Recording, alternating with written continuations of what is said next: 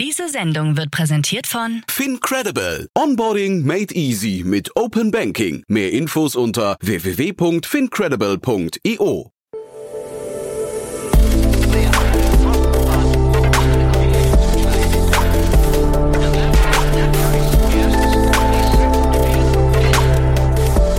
Startup Insider Daily. Interview. Herzlich willkommen zu Startup Insider Daily. Mein Name ist Jan Thomas und heute sprechen wir über den Schuhmarkt. Und zwar nicht so, wie ihr vielleicht denkt. Wir sprechen nicht einfach über E-Commerce und Schuhhändler. Wir sprechen über künstliche Intelligenz, die dabei helfen soll, Schuhe zu vermessen, um Retourenquoten zu senken.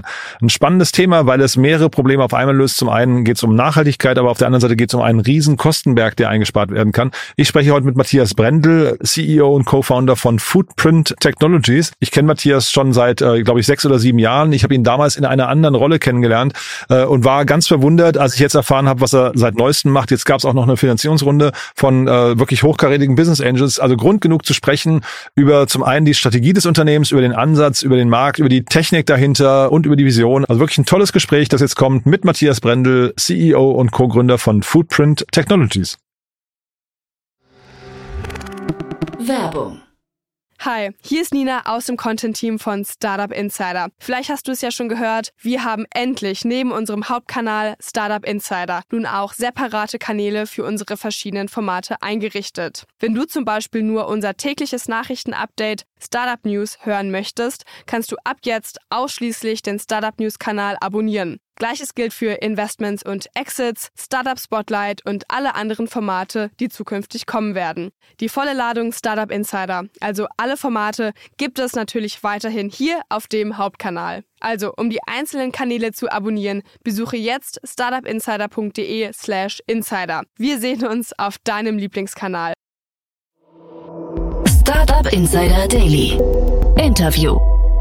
Ja, ich freue mich, Matthias Brendel ist hier, CEO und Co-Gründer von Footprint Technologies. Hallo Matthias. Hi Jan, grüß dich. Ja, cool, dass wir sprechen. Und so kann es gehen, ne? Wir haben uns neulich auf einer, auf einer Veranstaltung von, von Cavalry Ventures war das äh, getroffen und da hast du mir euren Case erzählt. Wir kennen uns aber schon länger. Vielleicht müssen wir damit eigentlich sogar anfangen. Wir haben uns, glaube ich, 2017 oder so kennengelernt. Da warst du in einer ganz anderen Rolle unterwegs. Genau, damals war ich noch für Audi im Bereich Corporate Entrepreneurship äh, tätig. Damals habe ich die Audi Denkwerkstatt aufgebaut, also eine Einheit, die neue Geschäftsmodelle Beyond Core und im, im Fall von Audi heißt es natürlich Beyond Car aufbaut. Und äh, dazu bin ich damals nach Berlin gegangen, um mit meinem Team gemeinsam diese Einheit aufzubauen. Und ich habe dich damals interviewt und jetzt gar nicht, also gar nicht bezogen auf unser Gespräch, aber ich habe immer so gedacht, wenn Corporates ihre ihre Mitarbeiter nach Berlin schicken, um in der Startup-Szene irgendwie Luft zu schnuppern, dann führt das irgendwann dazu, dass die Startup oder dass die Personen dann anfangen, selbst ein Startup zu gründen. Die These kann ich nur bestätigen. Also sowohl, wenn ich auf mich selber gucke, da, da stimmt es natürlich perfekt, ähm, als auch wenn ich in mein ehemaliges Team blicke. Ähm, viele, die die äh, damals in, in dem Team der Audi Denkwerkstatt waren oder über die Jahre dort gearbeitet haben, davon sind tatsächlich einige in die Startup-Szene gewechselt und haben zwischenzeitlich was eigenes gegründet. Mhm. Und die Denkwerkstatt war ja schon, ihr wart im Beta-Haus damals, wenn ich mich richtig erinnere, da habe ich euch besucht und ihr wart schon so quasi, sagen wir mal, ein freier Satellit eigentlich und trotzdem hat man da Lust, noch was, was eigenes zu bauen. Vielleicht kannst du mal den Unterschied zwischen jetzt dann Startup-Welt jetzt und dann irgendwie Konzernzugehörigkeit damals erzählen. Das ist ja für viele, glaube ich, ganz inspirierend vielleicht auch. Ja, äh, total gerne. Also ähm, ich, ich habe in Summe viereinhalb Jahre die, die Audi Denkwerkstatt ähm, aufgebaut und äh, versucht, das Beste mit meinem Team draus zu machen. Ähm, und im Corporate-Setting hat man natürlich ganz viele Freiheiten. Also bestes Beispiel, wenn man für irgendeinen Venture einen zweiten Industriepartner braucht, dann ruft man den einfach an und die gehen ans Telefon. Also egal welcher DAX-Konzern, ähm, wenn man mit einer Audi-Nummer anruft, kriegt man da innerhalb von wenigen Tagen einen Termin. Als kleines Startup, das keiner kennt, ist das eine andere Nummer. ähm, genau. Und natürlich auch äh, Finanzierung äh, ist in dem, in dem Großkonzern-Setup natürlich immer auf einer ganz anderen Scale gesichert. Das heißt, es scheitert da nie ein paar Euro, um ein POC zu machen oder hier noch ein Feature oder dort noch was zu entwickeln. Ähm, das ist halt schon mal erledigt. Als Startup muss man sich darum selbst kümmern. Auf der anderen Seite limitiert natürlich ein Corporate auch, weil ein Corporate hat ja ein Core-Business und wenn man was Neues macht, kommt früher oder später immer die Frage auf, wie passt es dazu, wird das groß genug und so weiter. Ähm, und die Diskussionen, ähm, ja, äh, die die sind andauernd und äh, je nachdem, welcher Vorstand dann auch gerade dran ist, kann die Diskussion halt mal einfacher und mal schwerer sein. Und ähm, ja, also es ist challenging, ähm, aber es lohnt sich auf jeden Fall, auch im Corporate Setup an neuen Themen zu arbeiten, weil nur so können Großkonzerne wirklich Geschäftsmodelle finden, die zukunftsfähig sind. Und trotzdem, jetzt hast du dich fürs Selbstkümmern, also äh, um alles Selbstkümmern entschieden. Ne? Das ist ja ein großer Schritt. Ähm, Gibt es Dinge, ich meine, die Startup-Welt ist eine Achterbahnfahrt, gibt es da Dinge, die du, denen du jetzt hinterher weinst, wo du sagst, boah, die, ich weiß nicht, das, der doppelte Boden, Sicherheitsnetz und so weiter, das sind so Dinge, die, die man vielleicht vermisst? Also Sicherheitsempfinden ist natürlich ganz anders, aber ich bin persönlich ein Mensch, der sehr wenig Sicherheit braucht, um irgendwas zu machen machen. Und demzufolge fällt mir das gar nicht schwer. Und wenn ich so zurückschaue äh, oder jetzt mit ehemaligen Kollegen spreche, die, die immer noch im Konzern sind, egal in welchem Konzern, ähm, dann, dann stelle ich immer wieder fest, äh, da hat sich viel weniger verändert als bei mir in den letzten drei Jahren. Also seit ich bei Audi raus bin, ähm, haben sich bei mir die Ereignisse ja förmlich überschlagen und äh, von wirklich Early Stage, äh, du testest Product Market Fit über, du baust einen Vertrieb auf, du, du musst dich um PR selbst kümmern ähm, und so weiter. Ähm, das ist eine wilde Achterbahnfahrt, geht ganz häufig ganz hoch rauf, aber auch wieder schnell tief runter und dabei lernst du ja jeden Tag. Und äh, im Gegenzug, wenn du irgendwo in diesem behüteteren Setting im Konzern bleibst, dann hast du diese Entwicklungsmöglichkeiten gar nicht. Also deswegen kann ich für mich sagen, für mich war es genau der richtige Schritt. Aber ich verstehe auch, wenn viele sagen, wow, auf den Stress als Gründer hätte ich keine Lust. Ich bringe meine Arbeitsenergie lieber in einem definierten Feld, äh, was schon existiert. Und das ist genauso wertvoll. Mhm. Und jetzt konnte ich gar nicht glauben, als wir gesprochen haben und du mir erzählt hast, was du jetzt machst. Du kommst ja aus der Automobilbranche. Man kann vielleicht sagen, Mobilität ist geblieben. Ne? Das ist vielleicht die, die, die Schnittmenge. Äh, definitiv. Also wenn ich, wenn ich bei mir selbst in, in meine Historie reinschaue, ähm, ich bin Umweltingenieur geworden. 2002 habe ich mich für dieses Studium entschieden, weil mich schon immer fasziniert hat, mit Technologie Nachhaltigkeit in die Welt zu bringen. Und die ersten Jahre habe ich das halt bei Audi gemacht, in Summe knapp 14 Jahre. Erst in der Motorenentwicklung, später in der Geschäftsmodellentwicklung in der Audi Denkwerkstatt. Und dann war es Zeit, was eigenes zu gründen. Und mein heutiges Startup Footprint Technologies kümmert sich darum, Füße zu vermessen und die richtigen Schuhe zuzuordnen. Und damit sorgen wir für Basic Human Mobility, die, die allen Menschen zugänglich sein sollte. Mhm. Und was ich nicht wusste, äh, du musst mal über, die Marktgröße sprechen. Ne? Ich will jetzt gar nicht PR für euch machen, dass wir normal, ich müsste ja eigentlich noch kritischer sein, aber ich war, ich war total fasziniert, weil ich das gar nicht gesehen habe, diesen Markt. Ja, ja also der Markt ist auch ziemlich äh, verborgen, möchte mal sagen. Also das Problem, was wir lösen, ist Retouren vermeiden. Und wenn man sich heute im Online-Schuhhandel umguckt, dann ist die durchschnittliche Retourenquote bei 50 Prozent in Deutschland. Und drei Viertel davon sind rein Größen- und Passformbedingt. Das heißt, Stichwort, der Schuh passt nicht. Und dieses Problem verursacht allein in Europa ungefähr 10 Milliarden Kosten pro Jahr bei den Händlern.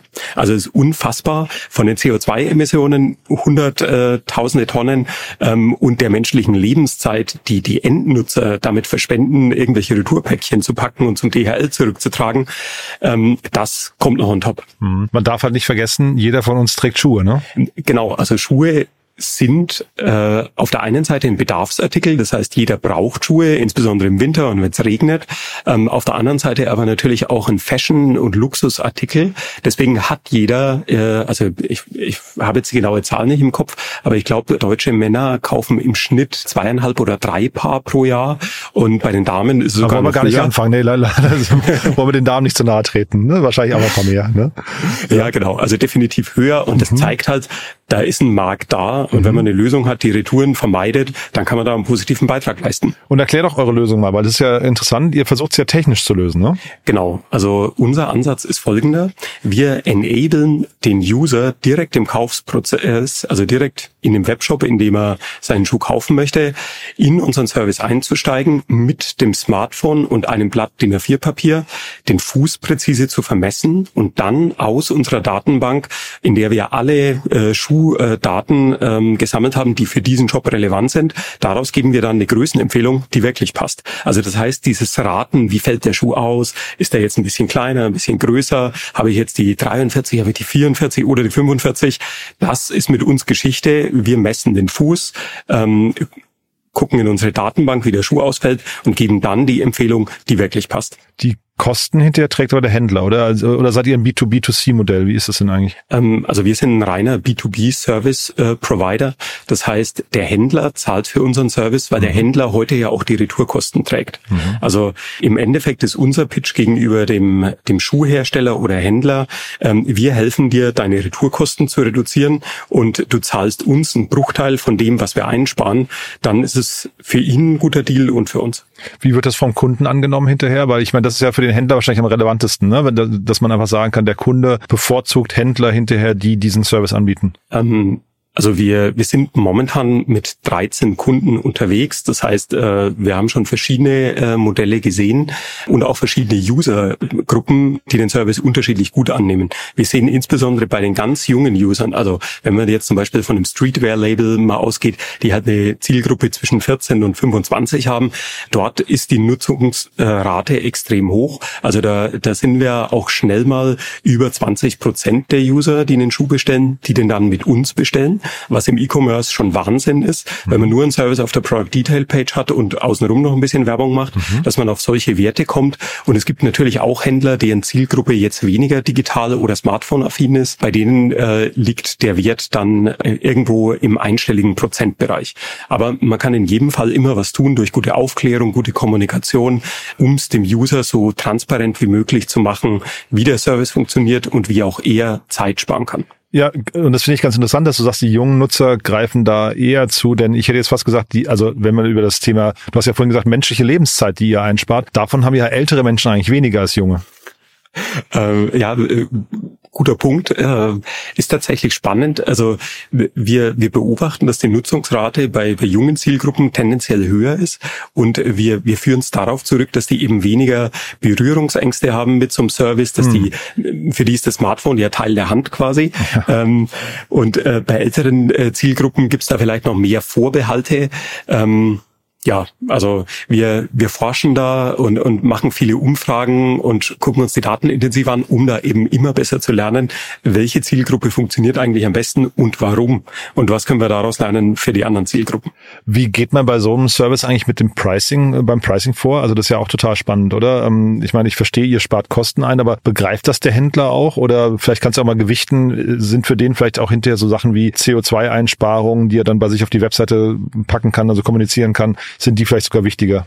Also äh, wir gehen eigentlich von Anfang an mit dem Pitch raus, wir helfen dir, E-Commerce nachhaltiger zu machen. Mhm. Allerdings stellen wir fest, dass dieses Nachhaltigkeitsargument bei den Händlern nahezu gar nicht zieht. Also es gibt oh. kaum einen Händler oder Hersteller, der darauf anspringt. Die interessiert einfach nur profitabler zu werden und ihre ihr ihr operatives Business profitabler zu machen. Dieses Sustainability-Argument, wir sparen CO2, wir sparen äh, Kartonagen und wir verhindern, dass Schuhe vernichtet werden, wenn sie wieder zurückkommen und nicht mehr gebrauchsfähig sind. Das ist ein Argument, was einzig für die User spannend ist also, oder wo heute User drauf resonieren. Bei den Händlern äh, zieht wirklich zu 99 Prozent das Pricing-Argument hochgradig spannend, finde ich. Aber zeitgleich, es gibt natürlich im E-Commerce gerade einen unglaublichen äh, Preisdruck auch, ne? Das darf man nicht vergessen. Wahrscheinlich ist das klar. wirklich der Hauptgrund, ne? Ja, also äh, klar, die, die Händler und Hersteller sind wahnsinnig unter Druck, weil die Transportkosten jeden Tag steigen und viele andere Kostenblöcke auch nach oben gehen. Das heißt, um zu überleben, müssen die sehr auf ihre operative Profitabilität gucken. Und es gibt natürlich schon Händler, denen es wichtig ist, dann auch ähm, nachhaltiger zu werden. Aber es ist wirklich eine kleine Minderheit, Zeit. Aber ich gehe davon aus, dass auch durch die gesetzlichen Regelungen, die da alle vor der Tür stehen, hinsichtlich Retourenvermeidung, dass dadurch der Druck auf die Händler, auch äh, CO2-Zahlen äh, auszuweisen, die Zahl der Retouren zu reduzieren, noch deutlich steigen wird. Wie sehen euch denn die Logistiker, ähm, also so DHL, ähm, was nicht, ähm, Hermes oder, oder UPS und sowas? Seid ihr für die eigentlich so ein, so ein, ähm, ein Störenfried oder begrüßen die, was ihr macht? Das ist eine sehr gute Frage. Also wir, wir nehmen denen ja potenziell, wenn wir richtig äh, durchskalieren können, äh, Business weg, weil ja. weniger Rücksendungen genau. entstehen. Allerdings haben wir da noch kein direktes Feedback. Also wir, wir sind bisher wenig mit denen im Austausch, aber wird spannend zu sehen, wie die sich zukünftig zu uns positionieren. Ja, die wären ja vielleicht auch ein guter Investor mal äh, bei euch, ne? Weil das hat, hat man ja bei UPS schon mal gesehen, die haben ja dann in so ein 3D-Printing-Unternehmen äh, mal investiert, weil 3D-Printing ja auch dann möglicherweise so Ersatzteillieferungen obsolet mhm. machen könnte. Ja, also definitiv. Wir, wir sind offen für jedes Gespräch und freuen uns über jeden Austausch. Mhm. Dann sind wir jetzt eigentlich schon bei den Investoren. Wir reden ja vor dem Hintergrund eurer Investitionsrunde. Ähm, sag doch mal ein paar Sätze dazu. Ja, also wir, wir sind 2019 gestartet und die Besonderheit bei unserem Startup ist, wir sind komplett äh, Business Angel finanziert. Das heißt, wir haben irgendwann mal angefangen ähm, und haben uns insbesondere Angel aus dem AI-Sektor, weil wir Computer Vision Technologien nutzen, um die Füße zu vermessen und Deep Learning Algorithmen, um dann daraus Schuhgrößenempfehlungen abzuleiten. Ähm, deswegen sind wir mit AI und Computer Vision Angeln gestartet ähm, und haben uns über die Jahre einige äh, Top Angel aus der Schuhszene an Bord geholt und äh, daraus sind dann immer mehr geworden und inzwischen haben wir jetzt äh, drei Millionen eingesammelt und äh, haben in Summe 26 Angel Investoren an Bord. Mhm. Jetzt nur vom Verständnis her, also jetzt ihr habt einen großen Pain, den ihr eigentlich löst, ne? Ihr habt einen großen Markt, den ihr adressiert. Ähm, ich würde mal vermuten, wenn die Technik gebaut ist, irgendwann gehen die Grenzkosten irgendwie gegen null oder zumindest äh, also irgendwie vernachlässigbar. Was, äh, wie, wie sieht es mit dem Wettbewerb aus? Das ist vielleicht noch wichtig? Also äh, es gibt allein in, also äh, spannenderweise ist Deutschland äh, der der Leadmarkt äh, für solche Lösungen. Liegt wahrscheinlich daran, dass es in Deutschland schon immer viel Schuh-Online-Handel gab und Zalando dort natürlich auch einen guten Job gemacht hat, mhm. Ähm, möglichst viele Menschen zum Online-Schuh bestellen zu bringen und nebenbei auch viele Retouren erzeugt hat. Und, Deswegen und kostenlose Retouren, ne? Also ja, das kostenlose Versenden ist natürlich auch wichtig. Genau. Ja. Ähm, und deswegen ist Deutschland auch der Leadmarkt für Fußvermessung und auch für Klamottenvermessung, Precise und Co. Ähm, also wir haben momentan eine Handvoll Wettbewerber in Deutschland, aber auch ähm, äh, zwei Wettbewerber in äh, einen in Neuseeland, den anderen in Schweden. Also es gibt ein paar Wettbewerber ähm, und deswegen ist es für uns so entscheidend, äh, technologisch eben führend zu sein und über die bessere Technologie eine einfachere User Experience anzubieten. Mhm. Ähm, weil du hast es vorhin schon mal erwähnt, am Ende äh, funktioniert ein Service wie unserer nur dann, wenn ihn möglichst viele Menschen benutzen. Und dazu muss er eben wirklich Apple-like bedienbar sein, also easy to use. Äh, die Menschen müssen sofort verstehen, wie diese komplexe Bewegung, um seinen Fuß ähm, zu vermessen, funktioniert. Und da investieren wir ähm, alle unsere Kraft rein, das Produkt immer einfacher zu machen. Welche Rolle spielen denn die Angels bei euch dann in dieser ganzen, in diesem ganzen Kosmos? Ich hatte gesehen, Fit Analytics, ne, ist glaube ich der Martin Fröhlich, ne, ist doch bei euch mit investiert. Ähm, genau. Ja, aber äh, habt ihr die Angels so ausgesucht oder und und wenn ja, welche Felder gibt's noch, die für euch relevant sind oder wie seid ihr da vorgegangen? Genau, also wir haben uns strategisch äh, die Angel gesucht, äh, die uns potenziell mit Intros, mit Erfahrung helfen können. Ähm, und Martin Fröhlich ist da natürlich ein super Beispiel. Er war einer der ersten Angel-Investoren in Fit Analytics, also einer der Pioniere im Bereich ähm, äh, Körpervermessung und äh, Klamottenpassformen. Und er hat sich dann auch für ein Investment bei uns entschieden, weil er eben gemerkt hat, äh, ja, wir haben da eine Value Proposition, die für Füße richtig gut funktionieren kann. Hm. Wir, wir haben speziell äh, uns Angel gesucht, die uns auch im Schuhumfeld helfen können, also die dort gut vernetzt sind, die uns mal ein Intro machen können, weil die Schuhbranche in Summe ähm, relativ traditionell tickt. Und wenn man eine, eine Outside Innovation, ähm, wie wir in so eine Branche reinbringen will, dann ist es natürlich total wichtig, vertrauenswürdig zu sein, über ein Intro reinzukommen äh, von einer Person, die man dort gut kennt, um dann eben schnell auch zu einem Test zu kommen. Und wir müssen immer mit den Schuhherstellern zusammenarbeiten, weil nur die die Schuhdaten so gut kennen, dass wir damit empfehlen können. Kein Händler hat diese Daten, das haben nur die Hersteller. Und deswegen ist unser Weg immer über die Schuhhersteller, dann äh, deren eigenen Webshop und dann weiter zum Händler.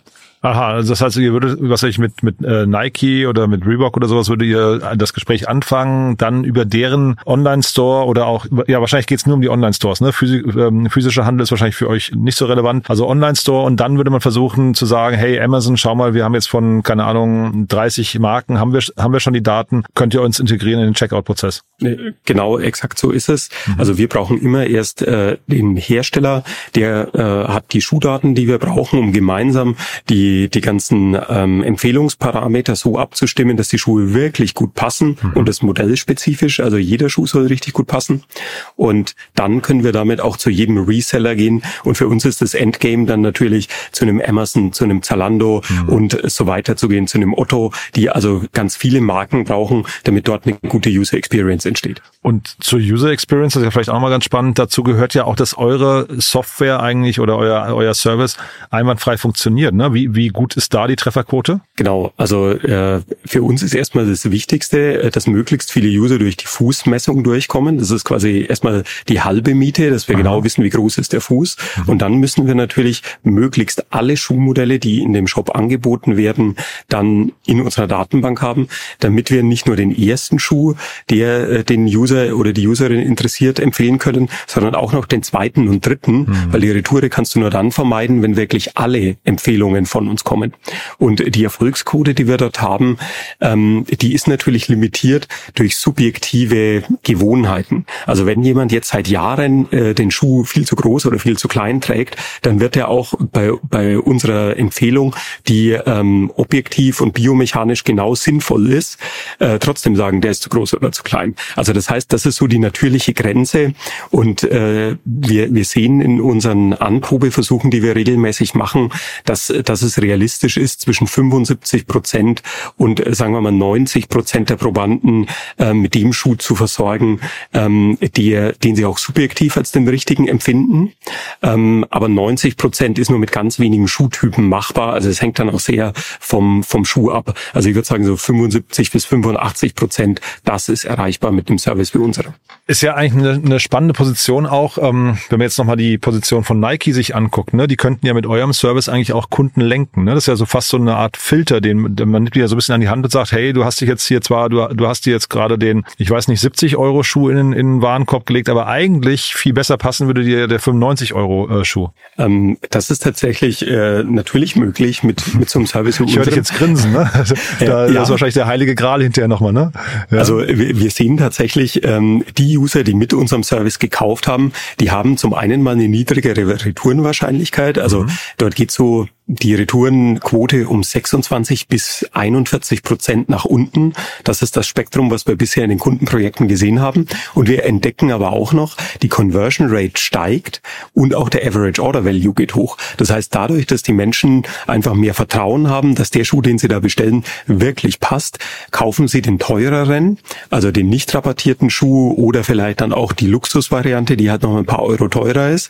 Ähm, und äh, das ist natürlich auch ein wahnsinniger Mehrwert für den Händler. Ist auch nochmal ein anderer Markt, ne? Also den, äh, du hast ja vorhin, glaube ich, gesagt, 10 Milliarden Kosten bei Händlern, aber das wäre jetzt quasi nochmal eine andere Ebene, die man da reinzieht, oder? Äh, genau, also so Upselling-Vorteile, die einfach durch mehr Vertrauen im, in der, in der Size Discovery mhm. Experience entstehen, die kommen dann noch on top. Also es ist definitiv ein, ein sehr spannendes Thema. Und sag mal, vielleicht letzte Frage noch, wer kauft euch mal? Also da gibt's aus meiner Sicht verschiedene Optionen. Natürlich kann ein großer Schuhhersteller um die Ecke kommen und, mhm. äh, und uns aufkaufen, aber auch ein großer Händler. Aber Entschuldigung, also, nur kurz zum Schuhhersteller. Eigentlich müsst ihr doch unabhängig bleiben, oder? Sonst ist doch euer Service so ein bisschen verloren eigentlich, oder? Äh, äh, genau. Also äh, deswegen wäre wär unsere Variante auch eher die zweitere.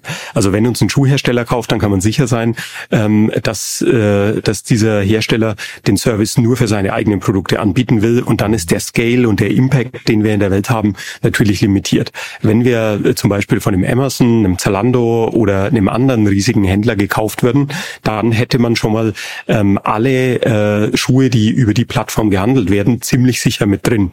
Das heißt, dann ist der, der Impact, den man in der Welt machen kann, deutlich größer. Mhm. Und am allergrößten wäre der Impact natürlich, wenn wir von irgendeinem Big Tech Player äh, geschluckt werden. Ähm, also beispielsweise, keine Ahnung, wenn wir irgendwann Teil der, der Apple ID sind, dass du dann nicht nur deine Kreditkartendaten hinterlegt hast bei Apple Pay, sondern eben auch deine Fuß-ID beispielsweise oder bei Google. Also wäre alles denkbar und ja, wir sind sehr gespannt, wie sich das weiterentwickelt. Wobei es natürlich auch wirklich spannend wäre, relativ früh äh, so den DHLs dieser Welt ein bisschen Angst zu machen und zu sagen, hey, eigentlich, weil also tatsächlich, ne, wenn, wenn ihr gut funktioniert, dann ist es ein Stückchen vom Kuchen, von deren Kuchen, den, den ihr quasi wegnehmt, ne? Absolut. Also DHL ist heute auch unser größter Wettbewerber, müssten wir ganz ehrlich sagen. Die Convenience von der Retoure, also wie einfach ist es für den Endverbraucher, ein mhm. paar Schuhe zurückzugeben, ist unser größter Wettbewerber, ähm, weil wir, weil unser Service immer mehr Aufwand für den Endverbraucher Endnutzer bedeutet. Mhm. Ähm, und deswegen, ja, DHL würde durchaus viel Sinn machen. Mhm. Cool. Und du hast gerade Apple angesprochen. Äh, wie wahrscheinlich ist es denn, dass Apple ähm, sowas mal selbst baut? Ist das, äh, also ich, ich kenne jetzt die technische Hürde nicht, aber ist das eine Möglichkeit oder willst du sagen, dass äh, Apple ist eher daran interessiert, dann ein Unternehmen einfach, ähm, das schon bewiesen hat, dass das kann, irgendwie ähm, dann zu schlucken? Ähm, also ich, ich bin überzeugt, äh, dass, dass äh, Player wie Apple oder auch Google, die könnten sowas natürlich nachbauen. Ähm, die, die Frage ist, wie viel Schuhdaten haben wir bis dorthin gesammelt, die Sie ja auch erstmal einsammeln müssen, mhm. weil nur die Fußdaten zu haben, ist halt nur die halbe Miete. Diese Fußdaten mit den Schuhdaten äh, zu vergleichen und genau zu wissen, welchen Schuh muss ich abhängig vom Material, von, von der Herstellungsart ähm, ein bisschen kleiner, ein bisschen größer empfehlen, dass es sich sich wirklich bequem anfühlt. Dort steckt ja auch viel Know-how drin und das müssten die auch erstmal aufbauen. Also da haben wir definitiv einen Vorsprung. Ähm, ob wir den dann später einlösen können, steht auf einem anderen Blatt, aber wir rechnen uns zumindest gute Chancen aus. Und passt sowas in den ganzen Kosmos von Apple Health, dass man da irgendwie auch noch mehr als die Schuhvermessung, dass man vielleicht auch noch, ich weiß nicht, anhand der Füße irgendwelche Anomalien oder sowas sehen kann, Plattfüße, ich weiß gar nicht, äh, mhm. was gibt's da, so, äh, Spreizzehen, ich habe keine Ahnung, aber irgendwie sowas in der Richtung? Ähm, definitiv. Also wir, wir bekommen tatsächlich auch immer wieder Anfragen von Einlagenherstellern, ja, weil Ein, Einlagen heute ja ein Produkt sind, was du eigentlich nur offline verkaufen kannst. Es gibt ein paar Player, die probieren es online, aber die müssen dann immer irgendwie ein Abdruckset hin und her schicken. Das kostet die Zeit und Geld.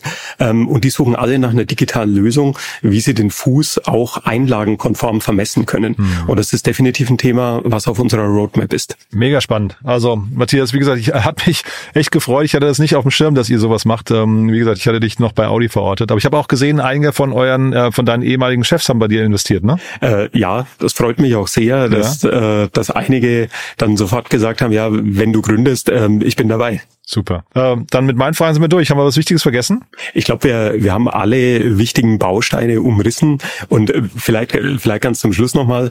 Ähm, also uns ist es ein totales Anliegen, mit unserem Service einfach mehr Nachhaltigkeit in den E-Commerce zu bringen und äh, mit einer zeitgemäßen äh, User Experience oder einer Size Discovery Experience, dem Prozess, der irgendwie seit 80, 90 Jahren, also seit der erste Quelle-Katalog in Deutschland auf den Markt kam, ähm, der seitdem unverändert ist und äh, man immer noch auf Verdacht bestellt, das wollen wir ins 21. Jahrhundert bringen und deswegen haben wir Footprint gegründet. Mhm. Nee, super. Und finde ich aber auch gut, dass ihr den Händlern erklärt, dass es nicht nur um Kostenreduktion geht, sondern eben auch vielleicht um Nachhaltigkeit. Das ist schon mal gut. Ja, ja definitiv. Mhm. Also, ähm, sucht ihr Mitarbeiterinnen und Mitarbeiter noch? Das ist vielleicht noch eine wichtige Frage zum Schluss. Ähm, Aktuell äh, gerade nicht, aber mittelfristig mit Sicherheit wieder. Mhm. Also wir, wir sind gerade ähm, dabei, die, die ganz großen Kunden zu überzeugen. Also wir haben ja 13 äh, kleine und mittelgroße Kunden mhm. und jetzt ist für uns natürlich der Gamechanger, einen der ganz großen Schuhhersteller oder Sportartikelhersteller zu gewinnen. Und da arbeiten wir intensiv dran. Und sobald wir die Nuss geknackt haben, dann müssen wir unser Team auch hochskalieren. Also falls da jemand zuhört, der Kontakte hat oder vielleicht sogar selbst aus der Schuhbranche kommt, gerne melden, ja? Genau. Let's Talk, äh, eine AI-Anwendung, ähm, die eben wirklich das Core-Business im Online-Schuhhandel verändern kann, die gibt's bei uns. Super. Matthias, vielen Dank und weiterhin viel Erfolg, ja? Vielen lieben Dank, Jan. Bis dann. Tschüss. Ciao. Werbung Hi, hier ist Moritz, Marketing und Growth Manager bei Startup Insider. Wenn du über die verschiedensten Themen immer auf dem neuesten Stand sein möchtest, dann empfehle ich dir auf jeden Fall unsere Newsletter auszuprobieren. Von unserem täglichen Morning Briefing Startup Insider Daily zu unseren themenspezifischen Newslettern wie Krypto und Web3, Investments und Exits oder KI Kompakt bist du mit unseren Newslettern immer top informiert. Falls du interessiert bist, kannst du dich jetzt ganz einfach kostenlos anmelden und zwar unter startupinsider.de/slash insider. Startup Insider Daily, der tägliche Nachrichtenpodcast der deutschen Startup-Szene. Ja, das war Matthias Brendel, CEO und Co-Gründer von Footprint Technologies. Cool, ne? Also wirklich ein tolles Gespräch. Ähm, ich habe ja gesagt, ich habe Matthias neulich bei Cavalry Ventures auf dem Demo Day äh, zufällig getroffen, nach langer Zeit mal wieder, wusste nicht, dass er gegründet hat und er hat es mir damals kurz erzählt im Vorbeigehen und ich fand das wirklich super cool. Die Finanzierungsrunde natürlich auch, aber ich fand den Markt so cool, weil ich das überhaupt nicht gesehen hatte, dass man sich natürlich mit KI auch mit solchen Themen beschäftigen könnte. Finde ich super, bin sehr gespannt, wie es weitergeht, fand das aber auf jeden Fall sehr bestechend und falls euch im Bekanntenkreis jemand einfällt, der oder die im äh, Schuhbereich unterwegs sind, dann gerne an Matthias verweisen oder natürlich gerne diese Podcast Podcast-Folge hier weiterempfehlen. Ohnehin, falls euch da jemand einfällt, der oder die hier mal reinhören sollten, dann bitte gerne weiterempfehlen. Wir freuen uns ja immer über Hörerinnen und Hörer, die uns noch nicht kennen. Dann dafür schon mal vielen, vielen Dank. Und ansonsten vielleicht noch ganz kurz der Hinweis auf unsere Plattform. Ihr wisst, auf www.startupinsider.de findet ihr alle spannenden Startups aus Deutschland. Also alles, was innovativ ist, kann man dort finden. Mittlerweile über 5000 Startups mit ihren jeweiligen Profilen. Das heißt ähm, Gründerteams, Managementteams, dazu die ganzen Investoren, Podcasts, in denen die Gründerinnen und Gründer aufgetreten sind, äh, die Events, auf denen sie demnächst sprechen werden, ein großes Jobboard, ganz viele News und so weiter und so fort. Also ein tolles Projekt, das wir da bauen. Das Ganze findet ihr auf www.startupinsider.de. Da gibt's auch jede Menge Newsletter zu verschiedensten Themen. Ich glaube insgesamt zehn Stück. Schaut euch das mal an und auch da gilt, falls ihr jemanden kennt, der oder die sich das mal anschauen sollten oder die vielleicht Lust haben, mit uns zusammenzuarbeiten, in all diesen Fällen gerne weiterempfehlen. Dafür schon mal vielen, vielen Dank und ansonsten euch einen tollen Tag. Vielleicht hören wir uns nachher nochmal wieder und falls nicht nachher, hoffentlich spätestens morgen. Bis dahin, alles Gute. Ciao, ciao.